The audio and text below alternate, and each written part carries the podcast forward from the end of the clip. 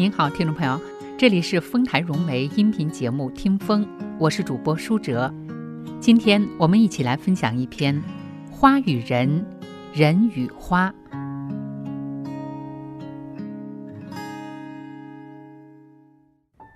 四月的北京加快了春的奔跑，花儿纷纷开了，人也舒开了心情。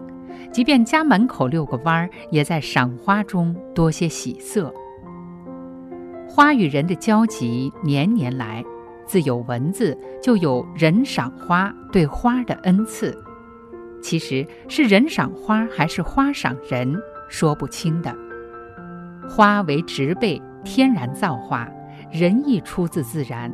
两者相比较，人是后来者，花的岁龄远超人类。对花草言，人确实是后来者，植被前。人是新兴生物。古人对花描述已过数千年，数千年前人自是先祖了。然花木寿数则超千万倍于人类，在花前，人却是个小顽皮。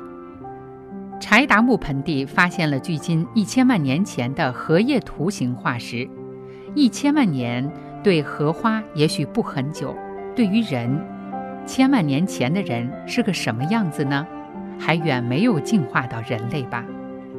而荷花在地球上早存在不知多久了。看到对荷花最早的描述出自《诗经》：“低洼湿地生荷花。”人类文明有记载只几千年，而花则是远远早于人而存在的。人自进入文明，与花就有了密切的情感联系，并赋予了各种花之性格。文字起源前的余姚和仰韶遗址中，发现过莲子碳化的遗存。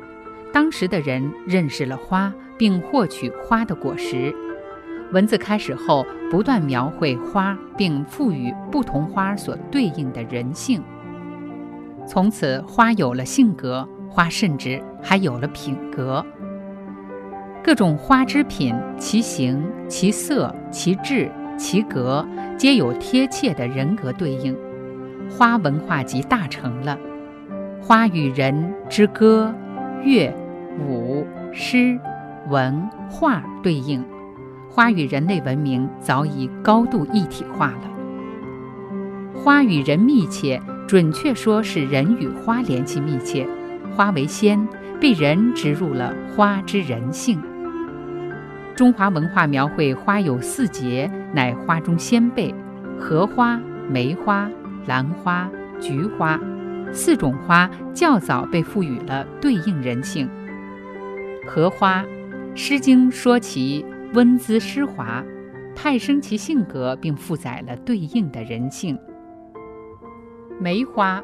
被人栽种已经几千年了，殷墟中发现过梅核，《诗经》中就有梅花的描述，其花艳香，独含白雪，对应了其高士性格，与松竹、抱团名岁寒三友。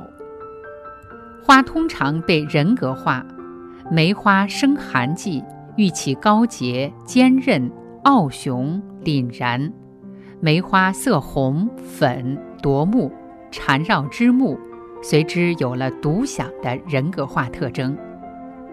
兰花，春秋时代有记载说越王在兰主山植兰花，后人见过兰主亭。兰花通常与名士相合，因其体态窈窕纤秀，幽居山林，奇香雅韵，有空谷佳人的人格描述。菊花傲霜浓郁，独赏于秋，对应了隐与傲的特质。宁可抱香枝上老，不随黄叶舞秋风。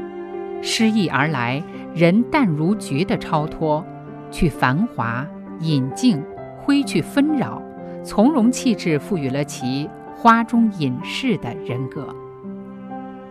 花被人格化，此角度看，似是人赏花。而从花的角度看，是花赏人。年年花开花相近，岁岁年年人不同。你年年看花还是老样子，花年年看你可就不一样了。人对花的描述且很具体，如牡丹对应华贵，月季对应艳丽，山茶对应热烈，桂花对应甜蜜，水仙对应含蓄等等，皆是人对花的人格化。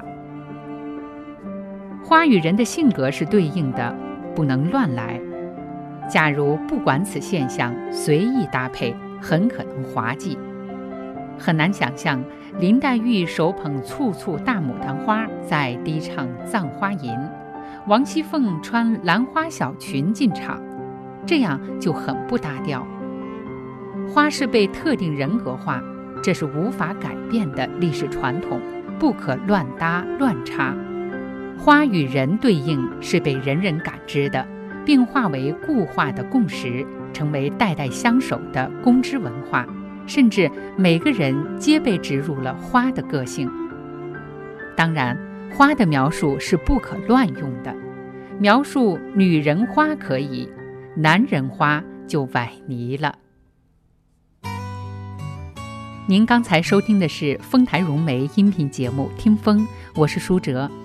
今天我们一起分享的是花与人，人与花。